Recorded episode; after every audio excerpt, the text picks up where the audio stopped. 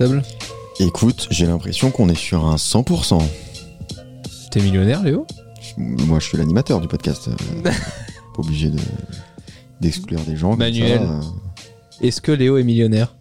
En vue, oui. Ah bah oui. Ah oui, Ah, je suis c'est millionnaire. vrai C'est vrai, je, suis- je suis- Et- je suis nouveau millionnaire. J'allais vous poser la question, c'est quoi un millionnaire? Ah ouais, lui, il est complètement con en fait. Ah oui, d'accord. À un moment donné, euh, Attends, j'ai bien fait de pas mettre mon casque. hein. il nous demande notre définition du millionnaire. quand même. C'est Bah terrible. Écoute, euh, le millionnaire. euh, Non, Romain, ce que je veux dire par la définition, c'est que c'est facile aujourd'hui. D'être millionnaire, évidemment. Quand même, musique Eh, du quoi. Et, et les gens qui sont dans la rue, là, à un moment donné, écoutez un petit peu Romain. Mais non, mais tu fais un prêt euh, sur un appartement et tu peux avoir Oh là, en déjà. capitalisation. Oh, déjà un pas million. ce podcast. J'aime mais il y a une différence entre. Mais non, mais c'est comme tous ces connards qui disent euh, Bernard Arnault, euh, il est milliardaire. Euh, bah oui, bah essaie de vendre euh, des millions d'actions. Tu verras que la dernière action que tu vends, bah, elle vaut pas le même prix que la première, puisqu'il y a forcément moins d'offres euh, que de demandes. Oui, mais ça Donc va. bon, Ça va aller. oui, ça va aller. Pour Bernard, on lui fait confiance. Mais En tout cas, ce Bernard-là, oui. Donc millionnaire, c'est quoi? C'est un million sur le compte? C'est Comment va, Bernard Lavillier? C'est c'est du, c'est en capital? C'est quoi? C'est capitalisation? C'est quoi? Manuel? T'as pas cette ref? C'est patrimoine? Ah, Bernard Laroche. Répondez Comment aux questions un peu. Est-ce que Bernard Laroche était millionnaire? Je crois pas. hein. Les gars, on a 10 choses. Va falloir y aller là. On a dit choses? Ouais. Choses. Chose. Eh bien, première chose, puisque ça, vous n'en avez rien à foutre, On a peut-être dit choses, mais on a six choses autour de la table. C'est vrai. prendre des risques calculés. Tout le monde vous dit toujours Ah, de prendre. le podcast comme ça. Moi, nous, nous, on j'aimerais n'a pas qu'on réponde à la question que tu as posée dans ton introduction. Ah, Je me souviens plus d'ailleurs. C'était. est-ce que- Quelle est la Est-ce que définition être millionnaire? millionnaire, c'est d'avoir un million de cash sur son compte Ou Oui. est-ce qu'on considère que millionnaire, c'est aussi en patrimoine, en valeur patrimoniale euh, Pour moi, c'est ce que tu as sur ton compte. Parce que si, si c'est ton patrimoine, tu le précises pour moi. Tu Oui, dis, mais- je suis millionnaire en patrimoine. Bah, Du coup, tu deviens moins vite millionnaire si tu les laisses sur ton compte et que tu les investis pas. Je- pour moi, t'es millionnaire si c'est si c'est sur ton compte, c'est tout. Ah ouais? Ouais. Ben non. Pour moi, t'es millionnaire à partir du moment où tu peux perdre un million et ne pas changer ton vie. Oh, ta gueule, Ah oui, là, ok, t'es bien d'accord. millionnaire, là, d'accord. Bon, bah, il y en a qu'un seul autour de la table alors, Non. peut-être. hein. Non, mais en fait, c'est très simple. Demain, je gagne à l'euro million. Je, dé- je dépense un euro, je suis plus millionnaire si je gagne, si j'ai gagné un million. Je C'est dépense un euro, je suis plus millionnaire. Millionnaire, c'est avoir plus d'un million. Donc, bah, donc, bah, donc c'est sur ton compte. Mais non, je suis pas d'accord. En valeur euh, de patrimoine, tu peux aussi investir et avoir. euh, le mec qui a des bitcoins, euh, bah, c'est pas parce que c'est pas sur son compte en cash qu'il est pas millionnaire. Non, mais tu vois. d'accord, mais ça, mais ça représente quand même de la valeur. Bon, il Bah oui, bah celui qui a un virtuellement. Picasso chez lui, c'est pareil, ça représente de la valeur. Et alors? Bah, il peut pas te dire, Mais euh, à partir du moment où quelqu'un veut l'acheter, le payer. Voilà, toujours ça je suis payeur. d'accord, bien sûr, toujours. Ouais, c'est- c'est- toujours. Donc, c'est- Donc c'est virtuel. T'es millionnaire virtuellement. Ok, C'est théorique. ok, ça me va. Ta Oh. maison peut valoir une somme astronomique, mais s'il y a personne pour l'acheter, euh, Si demain la banque, je veux faire un prêt, ils vont regarder ce que je peux apporter sur mon compte. J'ai beau leur dire non, mais après j'ai un Mac Studio quand même. euh, Bon, il est un peu perdu là, mais je Non, mais si quand même à t'as 3000 si un bon CDI, tu peux avoir un prêt et du Oui, coup. mais ça, euh, ça aussi, c'est de l'argent, c'est pas du bien. C'est de l'argent qui va arriver sur ton compte, un CDI. Oui, bien sûr. C'est pas le bureau que tu utilises dans Non. la société. un CDI, c'est juste le délai qu'on met pour te virer.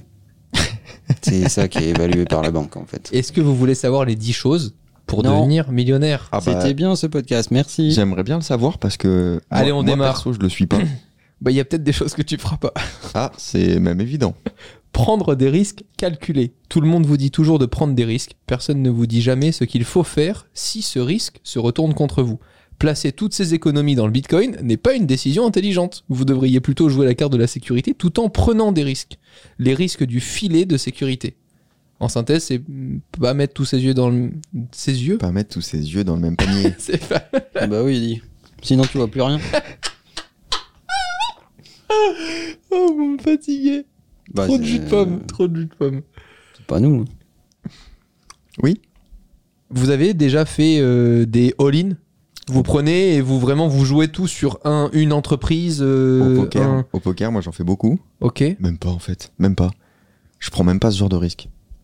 Donc non, vous êtes, vous êtes d'accord sur le fait qu'il faut prendre des risques calculés. Here's a cool fact a crocodile can't stick out its tongue. Another cool fact you can get short term health insurance for a month or just under a year in some states. United Healthcare short term insurance plans are designed for people who are between jobs, coming off their parents' plan, or turning a side hustle into a full time gig. Underwritten by Golden Rule Insurance Company, they offer flexible, budget friendly coverage with access to a nationwide network of doctors and hospitals. Get more cool facts about United Healthcare short term plans at uh1.com. Bah oui, sinon ça s'appelle être kamikaze. hein. Ouais, mais après, qu'est-ce que c'est un risque calculé Parce que moi, euh, si je calcule, je calcule mal, par exemple. Bah, c'est des C'est calculé quand même. C'est des probabilités. Mais comment tu fais Léo, il calcule à l'envers. Il va d'abord à l'Apple Store et après, il va voir Manuel, son agent. Il va dire Euh, et là, faudrait faire des OP. Hein. Moi, Euh, c'est très simple. J'ai un conseil de vie pour être millionnaire. Je dépense tout.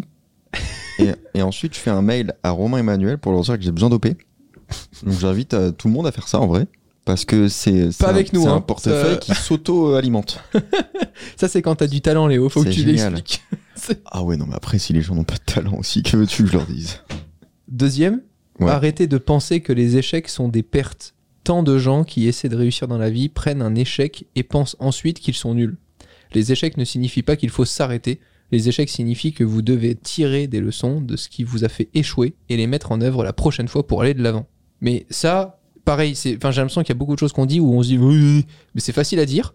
À faire, te, à faire. te prendre une claque dans la gueule et te dire tiens, je vais quand même recommencer demain, Mm. mais je vais ajuster ce paramètre-là. Eh ben, euh, c'est un peu la même chose euh, quand t'es en soirée et qu'il y a une personne qui te plaît, va la voir, prends-toi un gros vent et deux minutes après, va voir une autre personne. Mais c'est quand même plus difficile, quoi. Je pense que c'est une des raisons principales qui explique que euh, les Américains sont de meilleurs entrepreneurs que nous. C'est qu'ils valorisent beaucoup plus l'échec que, que nous, Européens et particulièrement peut-être euh, Français. Nous, on a tendance à quand même le voir comme une honte, alors peut-être moins dans le milieu euh, entrepreneurial, mais en général, on refuse beaucoup l'échec, alors qu'aux États-Unis, c'est vraiment euh, le- le- les premiers trucs qu'on te raconte. Bah, ça a même plus de valeur que les réussites. Ouais, parce qu'effectivement, c'est c'est par-dessus les échecs, c'est à partir des échecs que tu construis des réussites. Comment tu gères, Manuel, un échec? T'as un truc qui t'arrive vraiment dans la gueule et tout, tu sais que t'as vraiment perdu du temps sur un sujet, ça marche pas du tout, et même peut-être un peu de capital. Tu l'analyses comment Tu rebondis comment T'en tires... Enfin, comment est-ce que t'en tires réellement quelque chose? Bah, déjà, j'essaye de le couper le plus vite possible. C'est-à-dire qu'à partir du moment où tu dis bon, ça va pas marcher, Hmm. euh, il faut, il, faut radicalement, euh, il, il faut pas traîner dans ces décisions en fait. Ce qui coûte cher, c'est euh, c'est l'atermoiement, hésiter, euh, pas savoir, euh, faire un peu ça mais pas trop ça, euh, te retrouver entre deux stratégies, tu vois, un truc pas clair. Euh, parce qu'au bout d'un moment, tu as des conclusions qui sont pas plus claires que tes décisions. Euh, donc à partir du moment où tu vois qu'un truc ne marche pas, il faut le tuer le plus vite possible pour en faire naître un autre. Ça fait du mal à ton ego, De Ouais. fou. mais, mais ça fait du bien à ta réalité. Toi, Léo, t'as déjà vécu un échec, par exemple en... Jamais. Question suivante. D'accord. Non, dis-moi. T'as des vidéos où tu, tu sais, par exemple, pourquoi elles ont moins bien fonctionné, ou tu te dis quand tu les revois, putain, j'aurais peut-être dû appuyer ce truc-là, je sais que ça aurait mieux fonctionné, ou... Ouais. Je tire la conclusion tout de suite et je passe à autre chose. C'est très simple. Je, je déteste euh, m'attarder sur, euh, sur, euh, sur des échecs. Je comprends ce que je peux en comprendre. Je tire la leçon que je peux, que je peux tirer. Et après, c'est pas grave. Je j'avais pas prévu que ce soit ma dernière prise de parole, euh, ma dernière action de, de, de vie. Donc, euh, je tire tout de suite ce que je peux en tirer de positif, c'est-à-dire la leçon, et je passe euh, au projet suivant. C'est dommage sur le coup. Je me dis ah putain con, si, j'avais fait différemment, ça aurait été mieux. Mais en l'occurrence, je peux pas, je peux rien y changer. Donc, euh, je passe, euh, je passe à la chose suivante. Et puisque vous me posez la question... Oui. euh, Donc, c'est on était au quoi? C'était le deuxième, troisième point du coup? Mhm. Romain, Oui toi, euh, t'as déjà eu des, des échecs ou quoi? Oui, tous les jours, mais j'ai une grosse maladie, c'est que je les ignore euh, presque. C'est-à-dire que parfois, c'est des vraies grosses conneries. Hmm. Et je suis capable deux heures après de venir te voir et te dire euh, par contre pour demain euh, on peut et la personne en face va se dire mais il est complètement con il se rend compte quand même de la connerie monumentale qu'il vient de faire etc sauf que euh, je suis tellement d'accord tout de suite et je suis je reconnais tellement tout de suite mon erreur et ça me met tellement mal à l'aise que je me dis bah je vais surtout pas perdre une seconde de plus à penser à cette merde j'ai compris maintenant j'avance et par contre je la retiendrai quoi c'est à dire que je suis pas le con amnésique non plus tu vois Mais qui les cumule. celle-ci je l'aime beaucoup et je Ah. pense qu'elle correspond bien à Manuel Faites beaucoup d'argent. Manuel, tu es une boule de neige. C'est vrai. Ne cessez pas de pousser la boule de neige. Le succès est une boule de neige. Au fur et à mesure que vous réussissez, la boule de neige commence à rouler toute seule et à grossir. Ce n'est pas parce que cette boule de neige grossit d'elle-même que vous devez cesser de la pousser. Combinez son élan avec force. Je trouve cette image géniale. T'as compris, Manuel, t'as grossi. Ah, ça doit être ça, tu, tu crois? C'était le message, je pense. Non, mais je trouve que ça résume parfaitement euh, les, les choses que tu as entrepris, Manuel. C'est-à-dire qu'au début, Manuel, il est là, il fourre son nez partout, il veut tout faire, il veut tout comprendre. Il fait une petite boule de neige, tu vois. Et il te la fait parfaitement. Elle est lisse, elle roule bien et tout ça. Et il la pousse un petit peu et il voit si elle continue de descendre la pente, tu vois. Et à un moment donné, ça grossit. Et là, tu lèves la main, tu fais euh, Manuel, tu peux m'aider là-dessus? Bah non, pas tout de suite. Et puis finalement, le problème se règle tout seul. Et indirectement, Manuel est plus là pour façonner, pour pousser la boule de neige pour qu'elle aille pas trop s'éclater la gueule contre une luge, tu vois. Euh, mais je trouve que cette image, elle est géniale. C'est n'oubliez pas que même quand quelque chose fonctionne, ça peut toujours être amélioré, perfectionné et te remettre en question. C'est pas parce que ça fonctionne, au contraire, que tu dois plus jamais le toucher.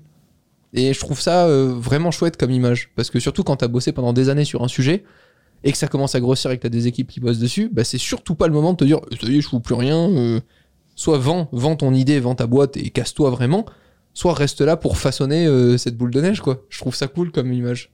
Bah, ça implique le fait que euh, quand tu pousses une boule de neige au début, c'est beaucoup d'efforts de ta part, et après, c'est une énergie qui s'auto-alimente.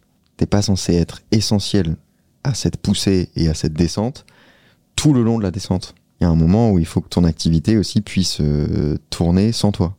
Manuel, c'est quand même le grand drame de sa vie. Vous voulez que je vous explique le grand drame de la vie de Manuel? C'est que les gens qui travaillent vraiment avec Manuel aiment trop Manuel. Et du coup, l'impliquent dans des sujets où Manuel ne veut plus être. Je suis l'exception qui confirme la règle. Donc Manuel a passé sa vie à dire euh, moi, euh, la réussite, c'est que les équipes n'aient pas besoin de moi. Alors, effectivement, elles n'ont pas besoin de toi, mais elles ont envie d'être avec toi. Oula, oula, oula. Oui, oh, d'accord, ok. J'ai eu peur, j'ai cru qu'on allait arriver à des accords. Non, mais ça, par contre, j'ai vraiment cette question, Manuel, avec, un, avec des personnalités qu'on peut beaucoup plus euh, comprendre comme euh, mais des personnalités, tu vois, comme Steve Jobs, par exemple, qui, qui certes a créé quelque chose qui peut fonctionner sans lui, mais qui était tellement unique Qui perd de sa saveur. ben, comment tu fais, c'est ça, pour conserver ce truc-là? T'es plus indispensable physiquement, de façon mécanique, mais, mais tu portes l'âme et le projet, et comment tu fais pour continuer d'embarquer les équipes, même quand t'es plus là? Ouais, En l'occurrence, tu fais plus puisque t'es plus là, en fait. Donc, euh, C'est vrai, tu t'en branles en fait. c'est, il faut juste avoir créé un truc qui est suffisamment fort pour que ça continue. Donc, euh, il y a d'autres gens qui sont un peu dépositaires de ta vision, ta façon de voir les choses, euh, et qui vont continuer à leur façon. Euh, c'est une autre interprétation de ce que tu as essayé de, faire au début. Steve Jobs, c'est un bon exemple. Il faut juste bien choisir euh, ton successeur. Tim Cook était, je pense, parfait pour le succéder parce que, évidemment, que ce n'est pas Steve Jobs et que c'est pas la même chose, mais il connaissait très bien Steve Jobs. Il savait comment il travaillait, il avait compris l'ADN de la marque, donc ça a perduré. Même Et- si forcément c'est pas la même chose, ça a perduré. Et pourtant, il a été beaucoup décrié au début. Bien sûr, oui. Et en même temps, t'imagines, tu succèdes à Steve Jobs. Ça doit Bah, Relou. Tu, te dis- tu te dis, putain, c'est le job de merde quand même. Parce que tu vas entendre pendant des années Ouais. que de toute façon, euh, c'était mieux avant et que Steve est un génie Ah, c'est pas une que position facile. hein. toi, tu fais rien et tu ne fais que exploiter ce qu'il y avait dans les tiroirs. En fait. C'est c'est Mick Schumacher en Formule 1, quoi. Le pauvre, juste par le nom. C'est impossible de succéder euh, Mm. À Michael Schumacher quand euh, t'arrives et tu te dis, ah, enfin, euh, Bah, surtout si tu fais pas de ski. J'allais dire, lui, par contre, il fait vachement bien la boule de neige. Prochain point. N'ayez plus peur de demander de l'aide. Vous ne réussirez jamais seul. Vous pouvez y arriver pendant un bon moment, mais vous finirez par vous retrouver bloqué. C'est à ce moment-là que vous devez demander de l'aide. Trouvez des personnes qui ont déjà fait ce que vous avez fait. Ils vous diront comment aller de l'avant. Ça, c'est un truc qui se débloque à un moment. hein. Au début, c'est ton bébé, c'est ton projet, tu dur. veux tout faire tout seul, etc. Et le moment où tu lèves la main et tu dis Et c'est un appel intéressé, j'aurais vraiment besoin d'aide pour ça. Au-delà d'être ton bébé, t'as pas envie de te montrer dans la position du mec qui demande de l'aide. T'as envie de montrer au monde que euh, t'es un peu comme eux, t'es à leur niveau. Donc c'est très difficile de demander de l'aide. Ça demande du temps de comprendre que l'orgueil ne sert à rien. Et parfois, la personne que tu vas interroger, ça lui fait presque plaisir. Ouais, carrément. Le corollaire de ça, c'est la dignité. C'est important d'avoir des gens avec de la dignité. Mais avoir des gens euh, à l'orgueil euh, un peu boursouflé, bah, c'est une espèce d'autorégulation, c'est bien. Ok. Ça, on peut le enfin, on le travaille, on réussit à le faire quand, comment. Enfin, il y a un moment où, où tu, tu dois te dire, tiens, ça peut-être que je pourrais le faire tout seul, mais ça me prendrait tant de temps et je sais pas vraiment le faire. Enfin, tu, tu décides quand de commencer à t'entourer? Bah, dès le début, en fait, il faut avoir un peu de lucidité avec toi-même et te dire, bon, bah, ça, je sais bien le faire et ça, je sais pas le faire. Et dès le début, au fond de toi, tu le sais. Sauf qu'au début, il y a personne pour t'aider, donc tu fais un peu tout. Puis après, ta carrière avance, tu rencontres des gens et tu dis, ah, bah, tiens, lui, je sais qu'il est meilleur que moi là-dessus. Et cette lucidité-là et cette humilité-là fait que, a priori, tu, tu devrais avoir des interactions Mm. euh, positives avec cette personne en disant, bah, tu sais, moi, suis un mec très euh, produit, euh, etc. Par contre, sur le marketing ou sur le management ou sur la finance, je suis nul. J'ai besoin d'aide. Faut juste soigner les formes. En fait, moi, j'ai jamais. euh, je me rends compte que j'ai pas trop demandé d'aide à des gens que je connaissais pas bien. C'est toujours un peu euh, délicat. Pourtant, sur les réseaux, il y a plein de gens que tu croises ou, euh, ou juste euh, tu le follow, il te follow en retour, etc. Mais t'oses pas trop lui demander d'aide.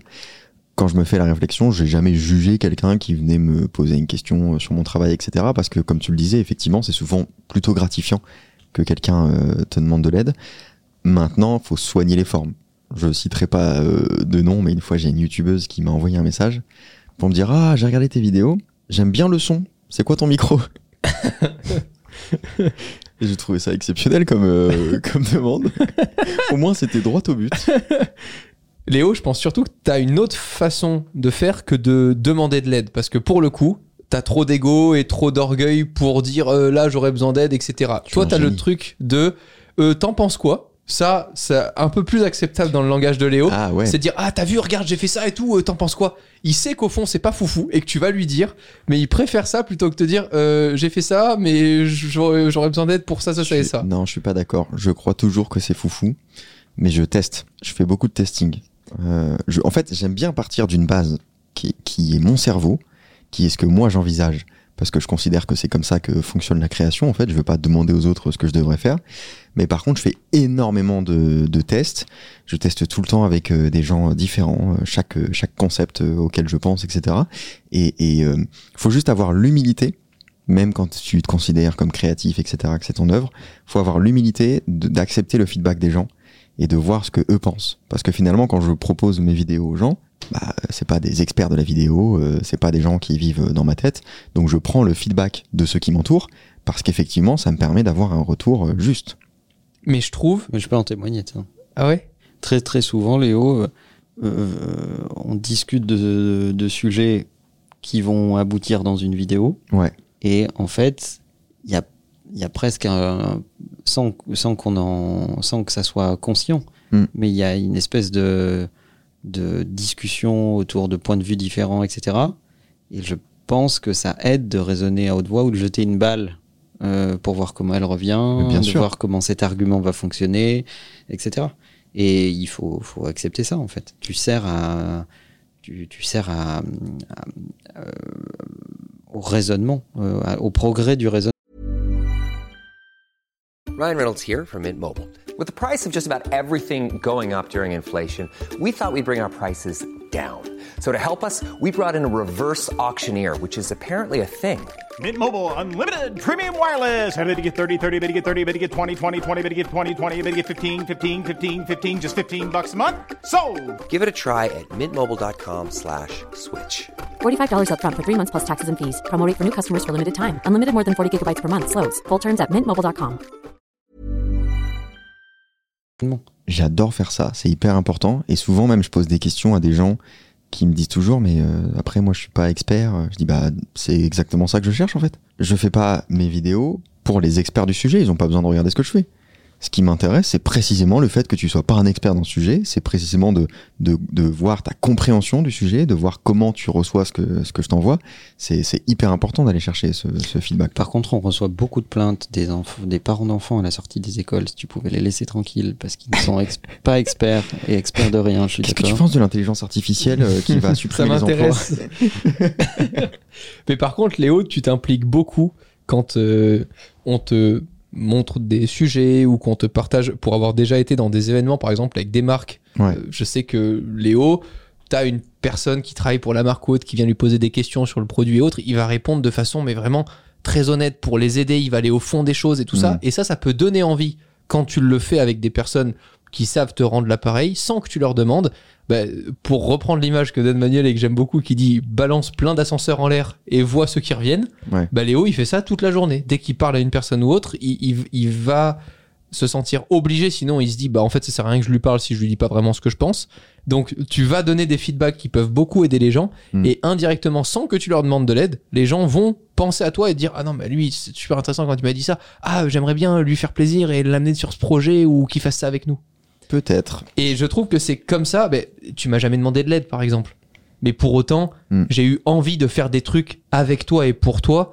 Parce que quand je te montrais une vidéo, t'avais toujours ce truc qui faisait que c'était différent, tu t'impliquais et tout ça. Et donc j'ai eu envie de m'impliquer dans l'amitié, etc., qui est née et qui a fait que je t'ai embarqué avec moi dans des projets dans lesquels tu serais jamais allé euh, tout seul euh, si j'avais pas au départ euh, forcé ce truc-là. Mais d'un autre côté, moi, j'aurais jamais taffé certains trucs si tu m'avais pas, euh, tu vois, donné ces Ouais. feedbacks-là.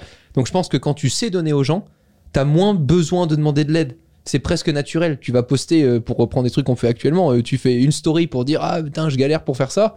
En fait, t'as plein de gens que t'as aidé indirectement qui vont venir te dire Bah, le meilleur moyen de, de recevoir de l'aide, c'est d'en donner. Quand tu as quelque chose à apporter aux gens, On est d'accord. il y a beaucoup plus de chances pour que on t'en renvoie. C'est pas toujours le cas. C'est d'ailleurs même plutôt rarement le cas, je pense. C'est vrai. Mais c'est le meilleur moyen de recevoir. Manuel, la prochaine, elle est pour toi. Valoriser le temps plutôt que l'argent. Beaucoup de gens pensent que l'argent est l'actif le plus important. Ah bon?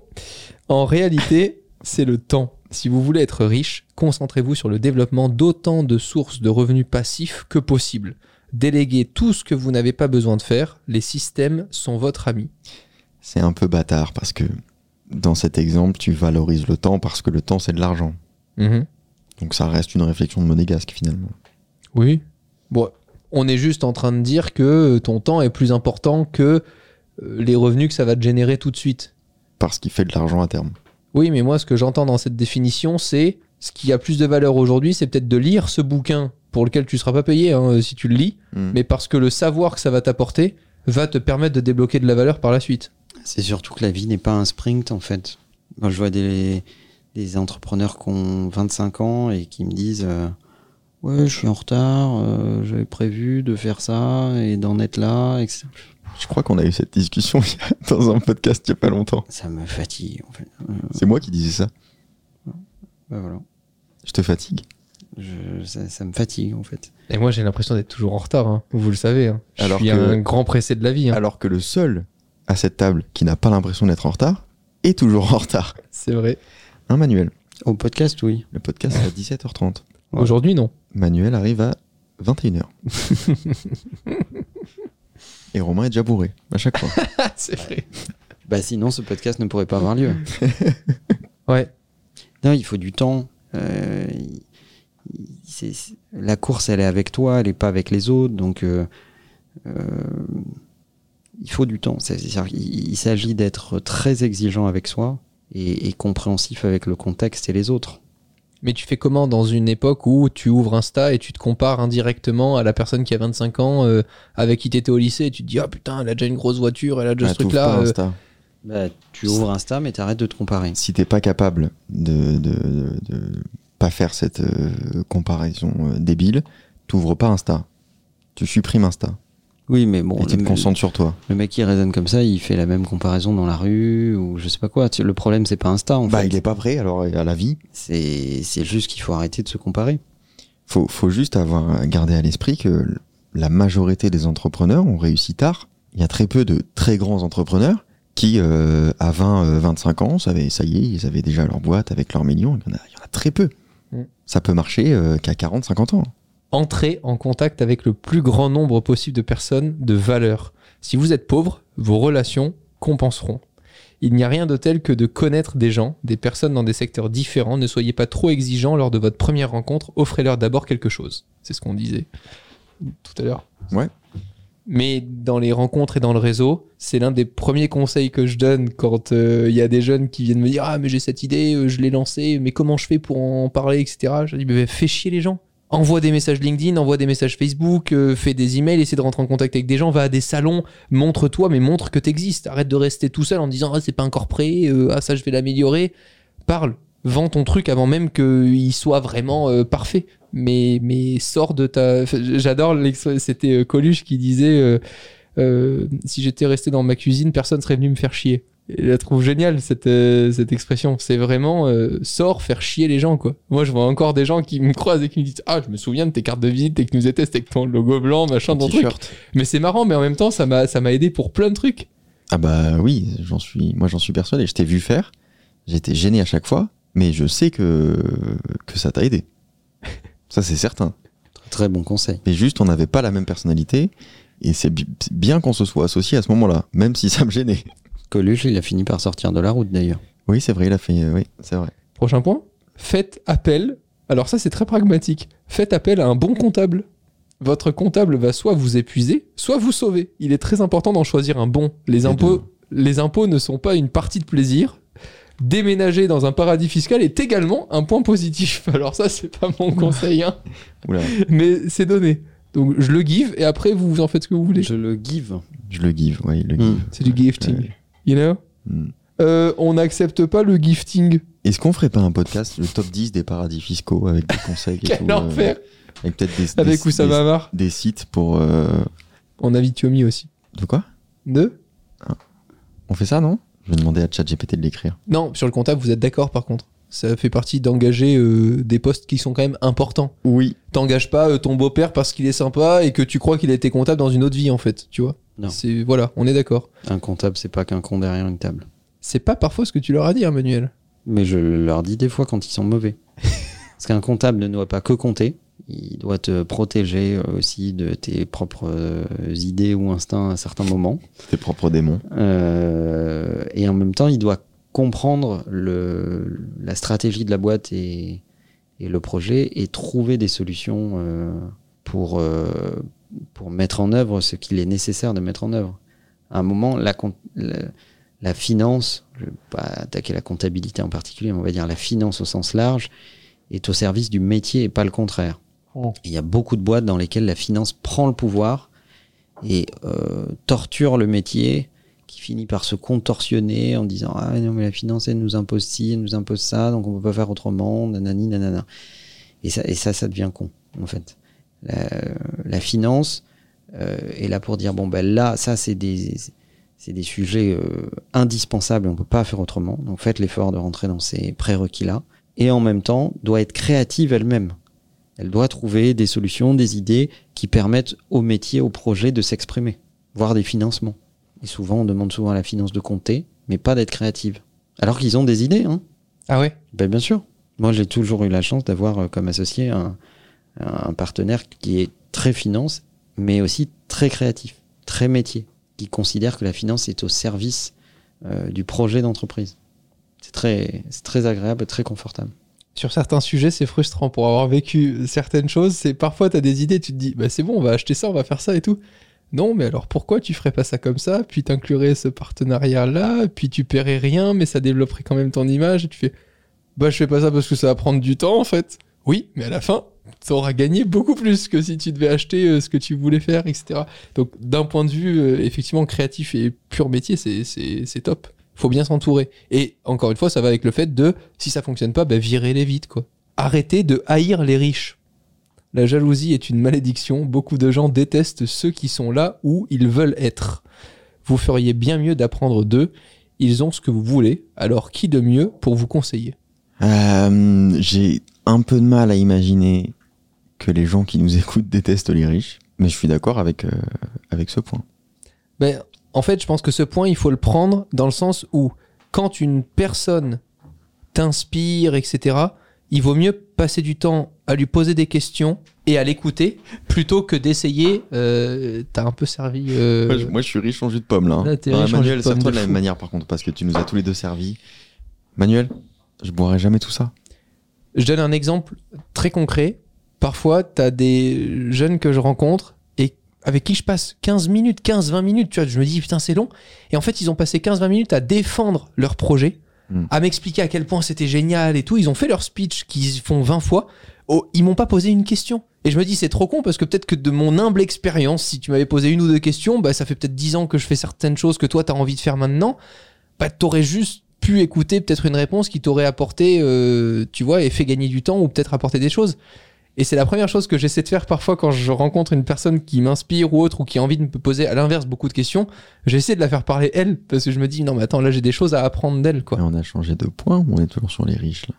Ben, c'est sur la richesse que la personne peut t'apporter en face. C'est juste que quand t'as une personne qui Ah, t'inspire mais et qui a de la richesse à Ah, t'apporter, mais dans ce cas-là, tu parles de quoi? Tu parles d'argent ou euh, les deux si tu veux, peu Ah bah, importe. pour moi, c'est pas du tout ce que dit le point. Le point dit pas du tout euh, détester euh, ceux qui sont riches en expérience et en connaissance. C'est purement monétaire. Le magazine, le point? Le point. C'est purement monétaire. Euh, si vous détestez les riches parce qu'ils sont riches, bah écoute, c'est pas grave, le devenez pas. Si vous êtes allergique. Moi, je suis d'accord. Et en France, on a un vrai problème avec euh, le succès et le niveau d'enrichissement qui va avec le succès. Il y a plein de gens qui disent ah non mais c'est pas la France, euh, c'est pas ça. parce que, à la rigueur, on peut tolérer que des gens soient populaires, Mais on veut pas savoir qu'ils sont riches. mais alors riches, faudrait quand même pas pousser non plus, en fait. Et d'ailleurs, c'est tout le paradoxe de beaucoup d'artistes. Ouais. Qui euh, euh, ne sont pas du tout euh, haïs, ils sont même adulés pour leur popularité, etc. Simplement, les, les gens oublient que grâce à cette popularité, ils sont aussi riches. Je peux un, un exemple. Il y a d'autres entrepreneurs qui, euh, eux, ne sont pas très populaires au sens connu, euh, etc. Et qui, eux, sont très riches. Mm. Et on le sait parce que on- bah, souvent c'est public, en fait. Ils sont dans, donc, euh, il y, a, y a des classements, leurs boîtes euh, euh, communiquent leurs chiffres, etc. Et eux, ils sont haïs. Alors qu'en réalité, ils sont peut-être... Tu prends une, une grosse PME française ou un ou une petite une, un établissement de taille intermédiaire ou je sais pas quoi le patron de cette boîte est, est pas forcément plus riche que, que le premier des, des, des rappeurs mais bon il a l'air cool il est populaire euh. on oublie de dire qu'il gagne aussi beaucoup d'argent Ouais. et ça a l'air de pas poser de problème Il y a une exception qui m'intrigue beaucoup, moi, c'est les streamers. ah tu me fais peur Je me suis toujours fait la réflexion que les streamers, pour les plus gros, ce sont des gens qui gagnent énormément d'argent. Et malgré ça, t'as quand même des gens qui ont très très peu de moyens et qui leur donnent de l'argent tous les mois, qui leur font des dons, euh, qui s'abonnent, etc. Et je trouve ça exceptionnel.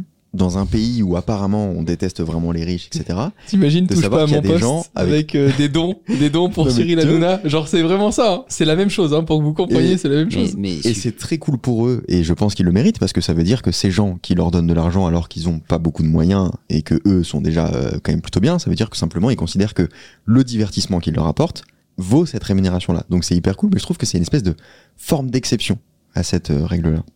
Et ces gens ne recevront pas les torrents de haine qui se déversent sur des, des mecs qui dirigent les boîtes ou sur Ouais. des grands patrons qui, eux, à certains moments, quand même, euh, drivent aussi beaucoup de, de valeur euh, pour leur pays. Moi, j'ai toujours du mal au fait que euh, on incendie euh, certains de nos patrons euh, qui, euh, qui créent de la richesse dans le pays.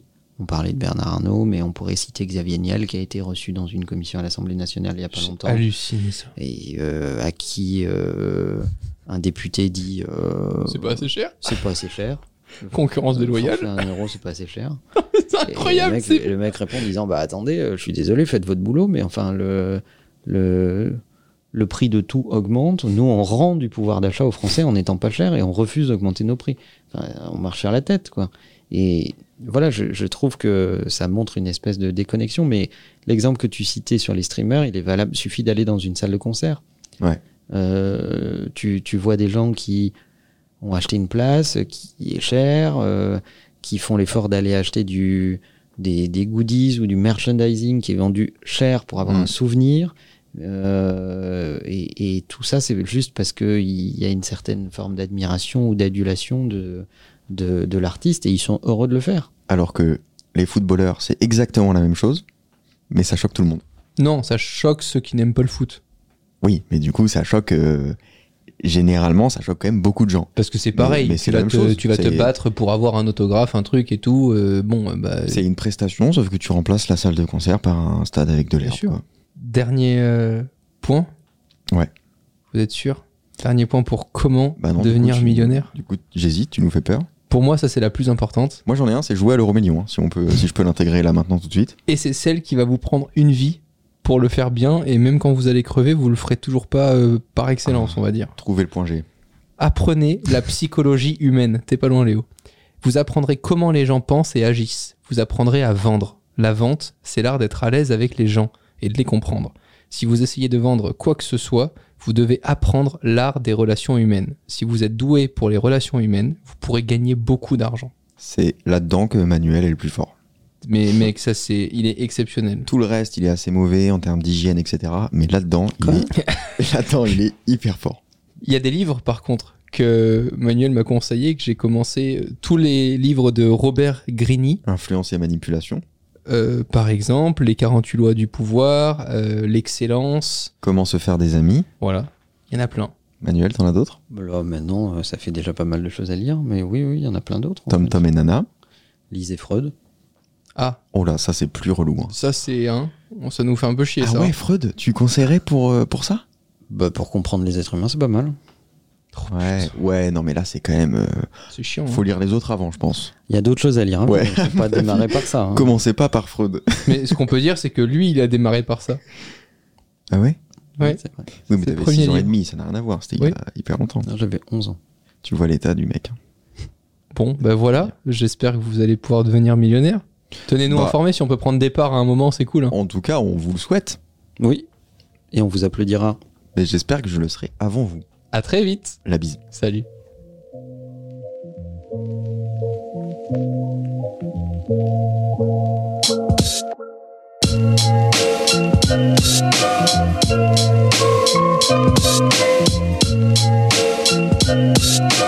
Thank